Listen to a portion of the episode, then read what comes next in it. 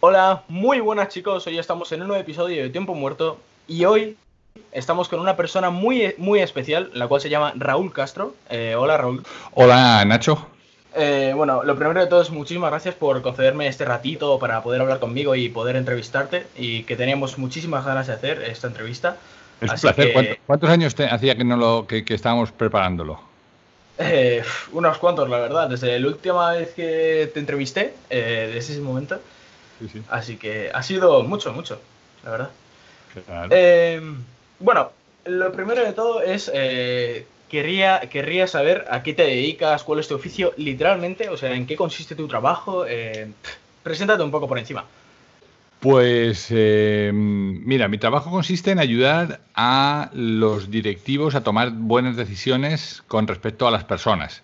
En muchas empresas se tienen muy buenas estrategias, eh, y no siempre se tiene en cuenta el factor humano a la hora de llevarlas a cabo. Entonces, al final es tan importante las estrategias como las personas y ese es mi trabajo. Mi trabajo es ayudar a los directivos a que cuiden a, las personas que trabajan para ellos. Eh, ¿Tienes eh, dónde hacer las dónde haces todo este tipo de cosas? allí en México.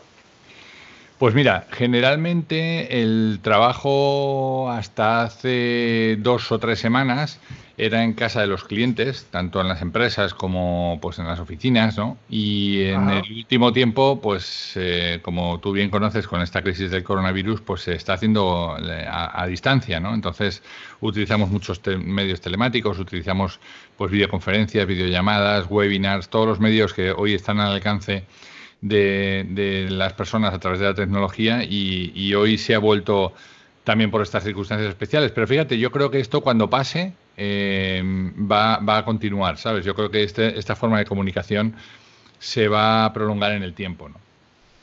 Bueno, resérvate un poco esa respuesta porque al final te haré algunas preguntillas sobre esto del coronavirus, esta crisis y todo esto, tus opiniones. Eh, así que, bueno, eh, lo primero de todo es, ¿qué es lo que más te gusta de tu trabajo? Pues lo que más me gusta es tratar con las personas. Lo que más me gusta es eh, la satisfacción que te da cuando has trabajado con personas que al final te digan, bien sea a través de una sesión o a través de un programa o a través de una, de una charla en, en algún auditorio, ¿no? que cuando acabas la gente se acerque y te diga, oye, muchas gracias, me ha encantado lo que, esto que has dicho, me ha hecho reflexionar, me ha hecho repensar un poco en, lo que yo tengo que seguir trabajando. Eso es para mí lo más gratificante. muchas empresas haces un montón de cosas y no todo tiene el reconocimiento tanto de la empresa como de tus jefes. Y sin embargo, cuando te pasan estas cosas, pues es un gusto, ¿no? Porque, porque ves que le ha podido servir a otro y eso es lo más gratificante para mí, ¿no? Eh, bueno, eh, aparte de todo esto, que esto ya es como, por así decirlo, más reciente, tus comienzos, ¿cómo fueron? ¿Cómo empezaste en este mundillo? Eh, cuéntanos. Pues en este mundo de la consultoría comencé casi casi obligado. es verdad que tenía, mientras que yo trabajé 23 años en, dos grandes empresas por, por, cuenta ajena, ¿no? con un sueldo, pero siempre en ese tiempo estaba dándole vueltas a cómo podía hacer cosas diferentes, ¿no? Cómo podía ayudar a los demás. Y es verdad que, mm, bueno, a, veces te tienen que dar la decisión tomada. En mi caso fue así. Eh, me dieron el hombro y me dijeron eso que espero que no te digan nunca, eh, que es eh, no sabríamos qué hacer sin ti, pero desde mañana lo vamos a averiguar. Y entonces, eh, pues nada, te tienes que poner las pilas y empezar a, hacer cosas. ¿no? También es verdad que yo ya llevaba, eh, pues ya, había escrito un libro, tenía el segundo metido en un cajón, había dado ya muchas conferencias, había salido en, entrevistas en televisión, en radio, y era como, como una necesidad ¿no? de hacerlo. Con lo cual, pues bueno, me dieron la, la, opción tomada y desde luego que la, que la aproveché. ¿no? Y entonces en ese momento empiezas a darte cuenta que todo lo que has aprendido, pues le sirven a otras empresas, ¿no? Ajá. Eh, de esto vamos a hablar de tus libros. Eh, creo que tienes tres libros. Eh, uno salió en 2009, otro en 2011 y otro muy, muy recientemente. Te has documentado, macho. Has hecho, has hecho el trabajo previo, ¿eh? Te has documentado. Se nota que vas mejorando, ¿eh? Por supuesto, por supuesto. bueno, tu primer libro es, se llama Tiempo para decidir. decidir perdón. salió el 13 de julio de 2009. este es el libro que sacaste, que nos acabas de contar. El primero, efectivamente, en 2009 yo todavía trabajaba en, un banco y, bueno, pues en los tiempos que me dejaban los, retrasos de los aviones en los aeropuertos, pues bueno, fui, dando forma a mi primer libro que efectivamente se publicó en, en 2009 que tenía que ver con los valores del baloncesto llevados al mundo de la empresa, ¿no? Todo lo que en el deporte, en el mundo del deporte, tú que haces balonmano y lo conoces, pues toda, toda la parte de generosidad, toda la parte de sacrificio, de esfuerzo, de disciplina, de, estar para los compañeros, todo eso, eh, que en el deporte lo haces de, pues sin casi sin darte cuenta, ¿no? Toda la parte del compañerismo, eh, en la empresa es muy necesario y esto es lo que me permitió fue precisamente hilar las dos cosas, ¿no? Todo aquello que de bueno había conocido en el deporte, cómo aplicarlo en el mundo de la empresa. Eh, el segundo libro que tuviste eh, fue La Puerta Abierta, que salió el 1 de enero de 2011. Eh, cuéntanos sobre él. Pues el segundo tiene que ver con la capacidad que tenemos los seres humanos que se llama resiliencia, es la capacidad que tenemos de em, reponernos de situaciones adversas, como esta que está pasando, y sacar provecho de ello. no solamente eh, lamentarme por las esquinas de, todo lo que está pasando malo, sino qué yo puedo hacer para salir adelante eh, con mis circunstancias, con mi situación, con mis conocimientos, con eh, mis competencias, todo eso, ¿no? Entonces, eh, de eso va el segundo, ¿no? De cómo reinventarte, cómo reinventar tu profesión, tu forma de vida ante unas circunstancias como las que nos están pasando ahora, ¿no? Ante unas circunstancias difíciles para todo el mundo. nos has dicho que este libro lo tenías en un cajón. ¿Por qué, ¿Por qué dejaste de escribirlo? ¿Por qué dejaste de y por qué lo retomaste? No, estaba escrito, estaba escrito y acabado en un cajón porque justo me tomé un periodo para, para tenerlo, pero, pero no, no, no encontraba la editorial, no encontraba el momento, no encontraba las circunstancias y bueno, eran unas ideas que se habían quedado ahí plasmadas y estaba, lo tenía como tarea pendiente, ¿no? Pero claro, cuando llegó esto dije, bueno, ahora es el momento, ¿no? Tengo un, un, libro para publicar y empecé a trabajar en, en, él. Se consiguió publicar en una editorial en España que se vendió por toda Latinoamérica y, y la verdad es que, bueno, fue una, una muy buena experiencia, ¿no? Eh, bueno, el tercer libro que ya le has tenido recientemente, que de hecho me estoy leyendo. No me lo puedo creer, en serio, te estás leyendo ese tocho de libro de 320 páginas. No, es un tocho, no es un tocho. Si te gusta ese tipo de cosas y las reflexiones sobre todo esto, no es un tocho. Lo puedo asegurar. Y se llama Eleven. Se llama Eleven, que en inglés, si lo dices con la cambiando la E por la I, es Eleven, que es el número 11. Entonces, bueno, son 11 años de un post de, un blog que yo tenía que empezó siendo pues el blog de blogger, luego se pasó a ser raulcastro.es, después se pasó a de personas y ahí hay 11 años de entradas de los posts y, lo que hicimos pues fue em, básicamente recopilarlos todos y hacer 150 pequeños mini capítulos en donde contamos pues, eh, pues bueno, pequeñas experiencias de cosas que nos han ido pasando en este tiempo. Son 11 años de experiencias con empresas, con directivos, con personajes que me he ido encontrando por ahí y, son muy vivenciales, ¿no? Son cortitas, como tú ya habrás podido comprobar, son pequeñas historias, una no tiene que ver con la otra, con lo cual puedes ir saltando y si una no te gusta, pues te saltas a la siguiente. Y, y la idea es, bueno, dejar pequeñas pinceladas para que la gente vaya, eh, vaya, vaya pudiendo sacar lo que le interesa, ¿no? Eh, bueno, después de todo esto, después de toda la vida que has tenido, que has bajado por muchísimos sitios, has publicado eh, tres libros, has tenido un blog con 150 entradas, como acabas de decir, tu vida yo creo que ha sido impresionante. Pero lo más importante de todo, lo que llegas a sacar de esto, ¿qué es? ¿Qué es, lo más, ¿Qué es lo que más has aprendido eh, durante todo este viaje de tu vida? Pues lo que más he aprendido es lo que me queda por aprender.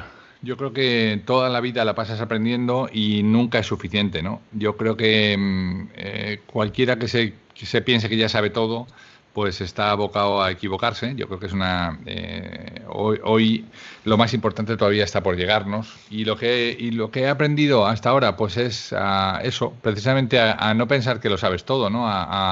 La humildad que te tiene que permitir levantarte cada día diciendo hoy que voy a aprender o hoy que he aprendido, em, qué enseñanza me ha dejado el día, qué he hecho bien, qué no he hecho bien, qué podía haber hecho mejor, ¿no? Esa, esa humildad de reinventarte cada día y cada día intentar dar lo mejor de ti, ¿no? Eso es lo que he aprendido, que si no es así, si no es con esa actitud, eh, pues más tarde o más temprano la vida te pasa factura, ¿no?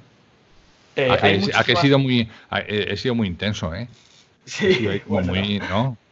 No pasa nada, no pasa nada. Eh, bueno, eh, hay muchísimas personas que no tienen la misma ilusión que tú de qué va a pasar hoy o qué va a pasar mañana. Eh, entonces, ¿qué le dirías a esas personas que no tienen ilusión por saber lo que va a pasar ese día, por la mañana o no sé? Pues que la busquen, que la busquen donde sea. La, ilusión no es que se tenga o no, la ilusión se, digamos, la, fabricas tú cada día, ¿no? O sea, tu actitud es la que marca tu día. Si tú piensas que tu día va a ser un desastre, acaba siéndolo. Y si tú piensas que tu día va a ser bueno, así sea que una cosa sea buena, ya lo vas a poner en valor, ¿no? Yo creo que esa es la, esa es la, parte más enriquecedora que tenemos los seres humanos, que nuestro día depende exclusivamente de nosotros. Es verdad que hay gente que tiene circunstancias adversas, es verdad que em, bueno, pues la vida no, siempre es agradable para todo el mundo y, pues te da reveses, ¿no? Pero, pero al final, hasta en las situaciones peores, hay gente que es capaz de sacar una sonrisa, es capaz de tener el ánimo alto y, y esa gente son la que sale antes de las circunstancias difíciles como las que estamos pasando, ¿no?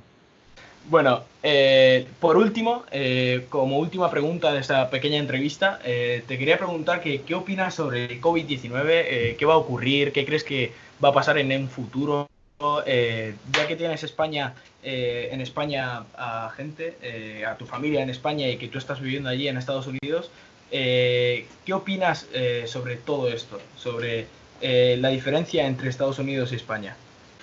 Bueno, no tengo ni idea, ¿eh? Si yo supiera lo que va a pasar, estaría, me, haría multimillonario. No, yo creo que vamos a sufrir mucho. Yo creo que va a haber mucha gente que lo va a pasar mal. Creo que los negocios van a tardar en, se reactivarán, porque mira, una de las cosas que aprendes cuando te vas haciendo mayor, en Nacho Paltré, es que nada es para siempre. Y las cosas, eh, pues no, por, por, muy feas que pinten, no son para siempre. Todo pasa, ¿no? Eh, hay una leyenda que me gusta mucho de un, de un campesino que estaba en el, en el campo, ¿no? Y entonces pues pues tenía un, hijo y tenía un caballo, ¿no? Entonces el caballo se escapó y de repente pues eh, los vecinos le dijeron, ojo, qué mala suerte que se te ha escapado tu único caballo, ¿no? Y el tipo dijo, bueno, mala suerte, buena suerte, depende, ¿no? Y entonces, al, no sé si la conoces, eh, ¿la has oído alguna vez? no. Entonces, a, los dos o tres días, el caballo volvió con un montón de caballos de, que estaban silvestres en el bosque, que estaban salvajes, y, volvieron, y el tipo los metió en, el, en, el, en, la cuadra, ¿no? Y entonces eh, todo el mundo, ¡joder, qué buena suerte! Dijo, buena suerte o mala suerte, depende, ¿no? Eh, a los dos o tres días el hijo iba montando al caballo y se cayó y entonces eh, todos los vecinos le dijeron, uff, qué mala suerte que tu hijo se ha roto una pierna. dijo, bueno, buena suerte o mala suerte, depende. Y ya todo el mundo estaba diciendo, pero este qué dice, ¿no? Y a los dos o tres días vino el ejército a llevarse a los jóvenes del pueblo y al único que no se llevó fue a su hijo, porque tenía una pierna rota y los, eh, soldados debieron de pensar que no era, no era muy, muy útil para el, para el ejército, para la guerra, ¿no? Y entonces eh, todos los vecinos le dijeron, wow, qué suerte, ¿no? Y entonces el tipo dijo sabiamente, ¿qué dijo? A ver si los... bueno, mala suerte, buena suerte, eh, depende. Depende. ¿No? Depende. Pues eso pasa siempre, ¿no? Yo creo que hasta, hasta en las mejores eh, hasta en las mejores noticias tienes que, guardar un poquito de bueno, vamos, vamos a ver lo que pasa, y hasta en las peores siempre te tienes que, pensar, guardar una baza de que eh, las cosas pasan por algo, ¿no? La buena suerte la buena o la mala suerte la fabricamos nosotros, ¿sabes? Yo creo que eso es lo que nos va a pasar, lo que nos va a dejar aquí, ¿no? La gente que lo va a pasar peor es la gente que simplemente se deje llevar y espere y esté quejándose por las esquinas y la gente que lo va a pasar mejor, como ha pasado toda la historia de la humanidad, es la gente que tome las riendas y que, decida salir adelante y que reinvente su futuro y que ayude a los demás, sobre todo que sea generoso. Yo creo que eso es lo que va a pasar, ¿sabes? No, no te puedo decir más porque si supiera lo que iba a pasar, como te digo, te llamaría a ti, te diría, vente para acá y vamos a montar un negocio tú y yo que nos vamos a forrar. Pero no lo sé. Por supuesto, no me lo digas dos veces, ¿eh? Claro, pues no te lo digo dos veces porque no lo sé. Si, te lo, si lo supiera, te lo diría dos veces. bueno, tú eres de las personas que quieren coger las riendas y tomar esto, ¿verdad? Claro, o sea, la, uno, uno, puede tomar siempre dos alternativas en la vida, ¿no? Una, decir, bueno, pues oye, ¿qué se le va a hacer? Pues mala suerte, pues nada, pues vamos a esperar tiempos mejores y no hacer nada. Y, y hay un libro que, que, tu padre y yo hemos leído hace muchísimos años que se llama La Buena Suerte, que, que, te pido que vayas por ahí a la estantería donde la tenga, lo agarres y lo pongas después del mío. Tienes que leer primero Eleven y luego La Buena Suerte. La buena suerte lo que viene a decir es que la suerte, eh, la buena suerte no existe, la buena suerte se genera. El azar existe, pero la buena suerte la tienes que ir tú generando cada día. Y para que y para que te salgan las cosas, pues tienes que poner esfuerzo. Y en tu caso, pues es estudiar, es prepararte bien, es hacer bien las cosas, es, tejer una buena red de, amigos, tener una, buena red de contactos, em, ser generoso con los demás, estar para ayudarles. Y con eso vas conformando tu buena suerte. Eh, bueno, Raúl, eh, muchísimas gracias eh, por esta gran entrevista. Me ha servido muchísimo y espero que a los oyentes también. creo que yo, yo, quiero concertar otra cita y otro podcast con otras preguntas. Y bueno, espero verte pronto. Pues cuando cuando tú quieras, será siempre un placer. Eh, no, no, no, todos los días tiene uno la, la oportunidad de, de, hablar con su ahijado por aquí por la radio, así que será un, será un placer. Muchas gracias, Raúl. Que tengas un buen día. Gracias, igual para ti. Chao. Adiós.